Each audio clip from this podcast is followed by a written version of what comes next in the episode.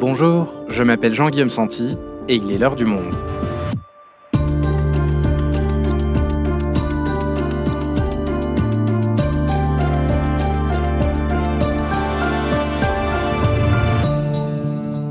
Aujourd'hui, faut-il dessaler l'eau de mer? Avec l'intensification du réchauffement climatique, la sécheresse s'installe en Europe. Face à ce bouleversement, de nombreux pays investissent dans le dessalement de l'eau. L'Italie, l'Espagne, le Maroc ou encore la Grande-Bretagne. Transformer l'eau de mer en eau douce est certes une idée séduisante, mais ce n'est pas sans conséquences pour le climat. Martine Vallot est journaliste au service Planète en charge des questions d'environnement. Elle fait le point avec nous sur les technologies de dessalement, leurs avantages et leurs inconvénients.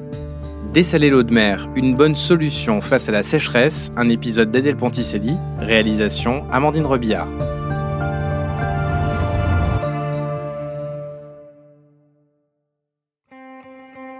Et vous savez ce qui va se passer Eh bien, nous allons bientôt manquer de l'eau. Et c'est pourquoi je bois devant vous un verre d'eau précieuse, puisque avant la fin du siècle, si nous continuons un tel débordement, elle manquera. À lundi, je vous dis au revoir et j'espère vous revoir pour vous expliquer notre projet global d'avenir. Merci mes amis. Cette archive de 1974, vous l'avez sûrement déjà entendue. Il s'agit de René Dumont, le premier candidat écologiste à l'élection présidentielle il alertait alors sur un risque de pénurie d'eau potable dans les décennies à venir. À l'époque, la séquence a pu prêter à sourire. Pour une bonne partie de la population, c'était un peu comme si René Dumont était cet étrange barbu dans Tintin et l'étoile mystérieuse. Je vous annonce la fin du monde Ah, tout le monde va périr et que la voix de la sagesse était plutôt celle de Tintin. Voyons, monsieur, rentrez vous coucher, cela vaudra mieux.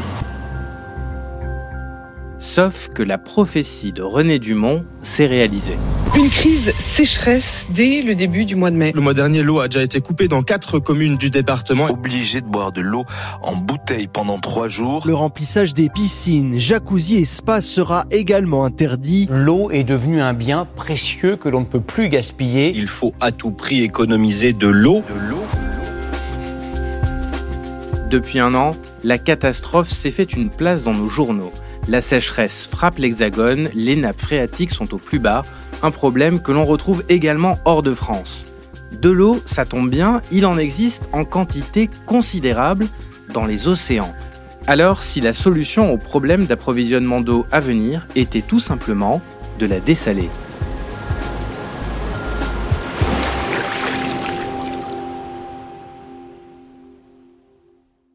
Martine, tu couvres les questions de sécheresse, d'eau potable, d'eau douce depuis plusieurs années.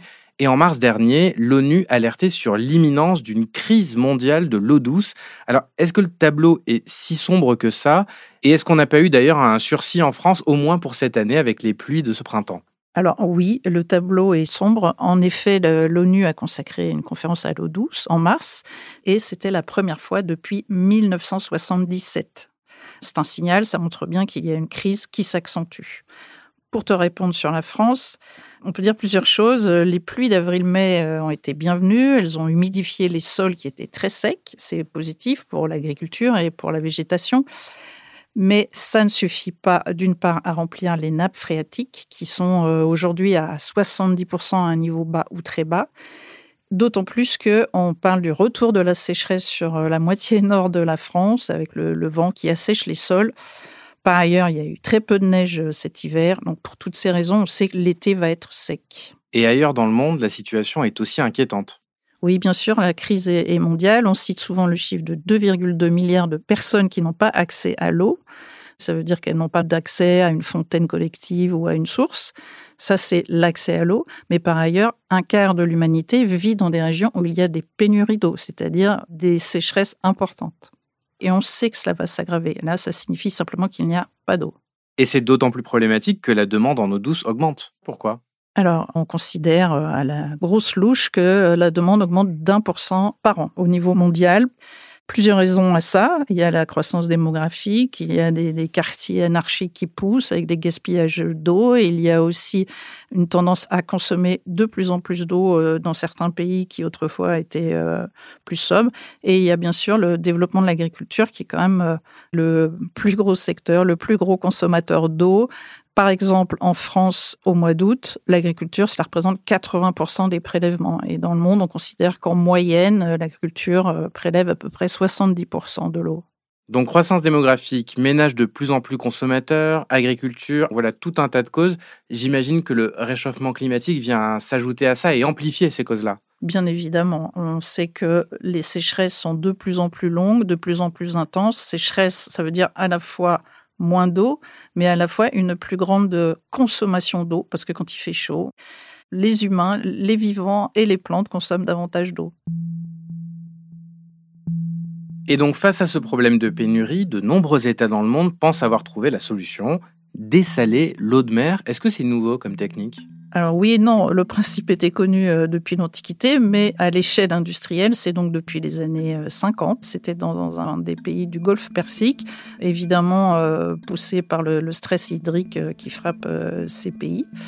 Et aussi, ça s'est développé parce que ces pays-là avaient du pétrole et du gaz, puisque ça demande beaucoup d'énergie comme technique. Aujourd'hui, au Koweït, 90% de l'eau potable est fournie par des usines de dessalement. En Arabie euh, saoudite, c'est 70%. Et ils ont bien l'intention d'augmenter encore. Il faut bien dire d'ailleurs que euh, la technique du dessalement a gagné énormément de terrain. La capacité s'est multipliée par 5 en 20 ans. Et ces dernières années, on a vu des usines arriver en Espagne, beaucoup au Maroc. Euh, il y a des projets en Italie, tout le tour de la Méditerranée il y a une expansion qui est vraiment euh, très importante depuis 20 ans. Et ça représente quelle quantité, cette eau dessalée? Alors, ce qu'on peut dire, c'est qu'il y a aujourd'hui précisément 23 000 usines de dessalement dans le monde. Elles euh, produisent 110 millions de mètres cubes par jour. C'est quand même beaucoup, puisque euh, ça permet d'approvisionner à peu près 300 millions de personnes en eau potable. Non seulement ça, mais aussi de l'agriculture dans les pays arides et puis les industries minières. Et alors, en France, où le climat est quand même plus tempéré qu'en Arabie Saoudite, on a moins besoin, j'imagine, de ces usines de dessalement. Est-ce qu'il y en a quand même en fonctionnement? Alors, on n'a pas de grande usine de dessalement en France euh, aujourd'hui. On a des petites unités euh, sur les, les, îles bretonnes. Sur l'île de Molène, en Bretagne, la moitié de l'eau potable provient de la récupération des eaux de pluie. Or, depuis trois mois, il n'est pas tombé une goutte. Face à l'urgence, le maire de Lille a fait installer une machine de dessalement d'eau de mer. Celle-ci répond à la quasi-totalité des besoins. Il y a eu une en Corse euh, l'été dernier aussi. Euh, là, l'idée, c'est de faire face au surplus de consommation lié au tourisme euh, l'été.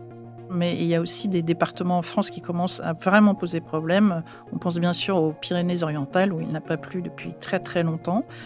Peut-être qu'un jour, on suivra l'exemple de Barcelone, qui s'en est doté il y a une quinzaine d'années, de grosses usines de dessalement.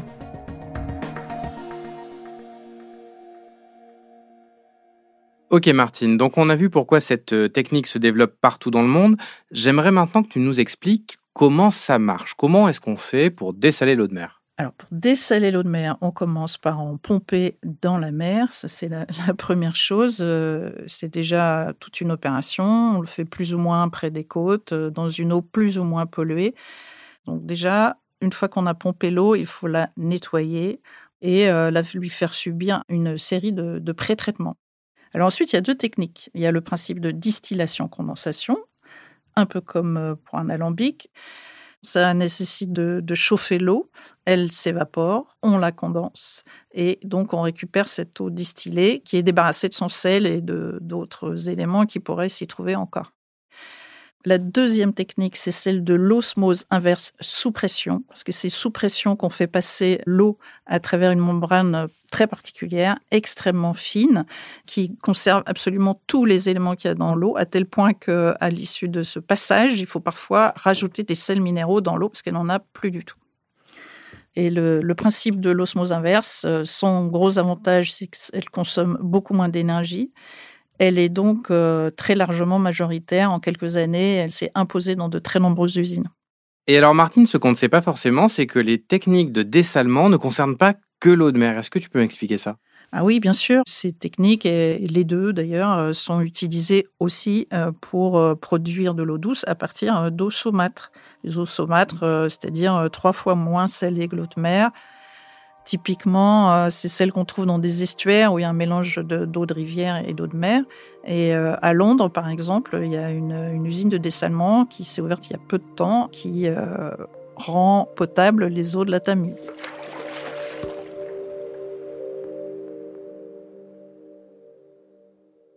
Donc si on peut dessaler l'eau de mer, ça donne quand même l'impression d'une ressource quasi infinie, sauf que c'est plus compliqué que ça. Pourquoi? Alors, dans un sens, tu as raison, puisque c'est une ressource infinie. Hein. L'océan contient plus de 90% de l'eau sur la Terre, donc euh, on n'en viendra pas à bout. Mais euh, comme on l'a dit, c'est très consommateur en énergie. Et d'autre part, il y a des impacts sur l'environnement marin. Comme quoi, par exemple Alors, la première chose, c'est que le dessalement de l'eau de mer produit évidemment des quantités astronomiques de saumure qu'on rejette immédiatement dans la mer. Alors, on pourrait se dire, ben, finalement, du sel, il y en avait. Oui, mais c'est pas comme ça que ça fonctionne, parce que cette concentration de sel, disons, perturbe la circulation de l'oxygène entre euh, les différentes couches de la colonne d'eau et les animaux et les plantes marines ont besoin d'oxygène, évidemment. De plus, il n'y a pas que du sel. Il y a aussi des traces de tout ce qui a été utilisé d'une part pour traiter l'eau et d'autre part pour euh, entretenir les canalisations. Et l'eau qui est pompée, on a besoin de la traiter avec de, de l'anti-mousse, avec des anti-algues, etc. Quant aux canalisations, elles ont aussi besoin d'être nettoyées. Donc tout ça est renvoyé directement dans la mer. Et avec le principe le plus ancien, on renvoie aussi énormément d'eau très très chaude. Donc tout cela a évidemment des conséquences pour euh, l'environnement marin. Et on ne peut pas valoriser ces déchets plutôt que de les jeter dans la mer Le sel, on ne peut pas le récupérer? Alors moi, je suis pas industrielle, mais ça a l'air d'être assez compliqué. Il y en a un qui m'a dit, euh, bah, si on faisait ça, on écroulerait le marché du sel. Bon, c'est une chose, mais par ailleurs, il faudrait aussi le traiter, puisque ce concentrat de sel, comme on vient de saumure, comme on vient de le dire, il y a aussi des traces de métaux lourds, il y a toutes sortes de choses dedans. Mais j'imagine qu'il doit y avoir des idées à trouver, oui. Et alors, il y a un autre problème avec le dessalement de l'eau, tu l'as évoqué un peu tout à l'heure, c'est que ce sont des techniques qui demandent énormément d'énergie, et ça, ce n'est pas une bonne nouvelle. Et non, bien sûr, ce n'est pas une bonne nouvelle. Donc, euh, comme on l'a dit, la, technique de l'osmose inverse a gagné du terrain, précisément parce qu'elle est moins consommatrice, euh, à peu près neuf fois moins consommatrice. Donc, c'est la raison de son succès.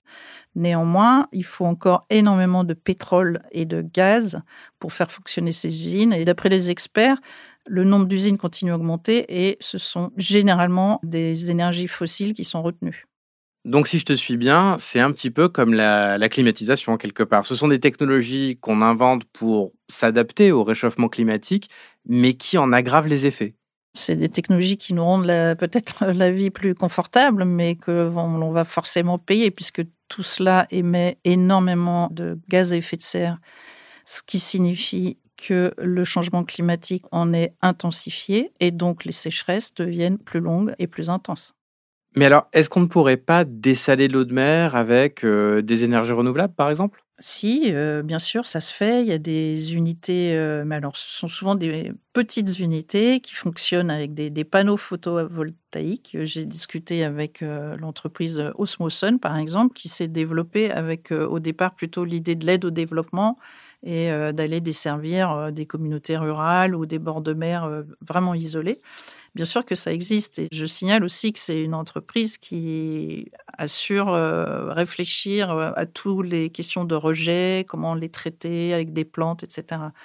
Cela dit, ce n'est pas la direction mondiale. Hein. Les très grands groupes comme euh, Veolia, par exemple, continuent à signer des contrats. Les très grandes usines, majoritairement, continuent à compter sur le pétrole et sur le gaz.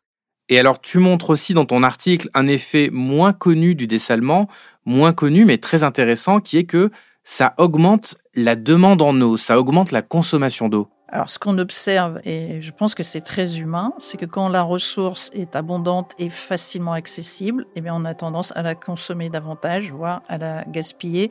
Par exemple, euh, en Arabie Saoudite, à Riyad, en quelques années, le consommateur est passé de 289 litres par jour à 350 litres par jour. Un expert me faisait remarquer que dans la plupart des villes du Golfe, on est maintenant en moyenne à 500 litres par jour, c'est-à-dire cinq fois plus qu'un citoyen du Danemark, où là, au contraire, on essaye de faire des économies alors que le pays ne manque pas d'eau.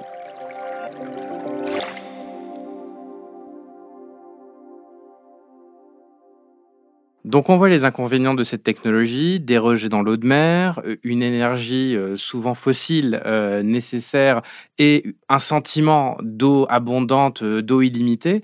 Pourtant, on entend peu de critiques et d'opposition au développement de ce secteur industriel. Pourquoi? C'est vrai, il n'y a pas de grande levée de boucliers de la part d'ONG. Alors un expert m'a fait remarquer que c'était peut-être que cette technologie, elle s'était développée dans des pays où de toute façon les ONG, on ne les entend pas beaucoup. C'est vrai, mais ça commence. Euh, je pense à un, exemple en Californie où finalement euh, l'État a renoncé à construire euh, une 13e usine de dessalement.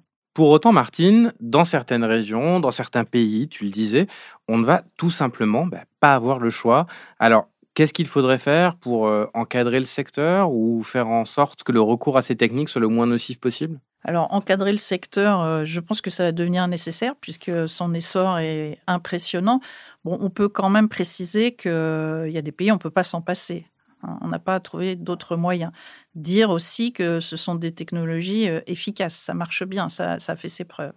une fois qu'on aura encadré ce secteur, si on le fait un jour, ce qui n'est pas certain, tous les gens qui travaillent sur l'eau font néanmoins remarquer que c'est peut-être pas la, solution universelle et certainement pas la première chose à faire. C'est même plutôt le dernier recours. Quand on manque d'eau, c'est vrai que le premier réflexe, c'est de produire de l'eau.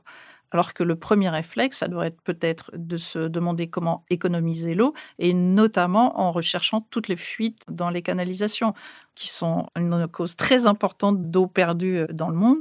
Et il y a d'autres technologies qui se développent. La France, par exemple, mise beaucoup plus sur euh, le traitement des eaux usées. Mais économiser l'eau, ça devrait être le premier réflexe. Or, ce qu'on constate, c'est que l'eau à profusion, comme on l'a dit, incite plutôt à faire l'inverse. Merci Martine. Merci Jean-Guillaume.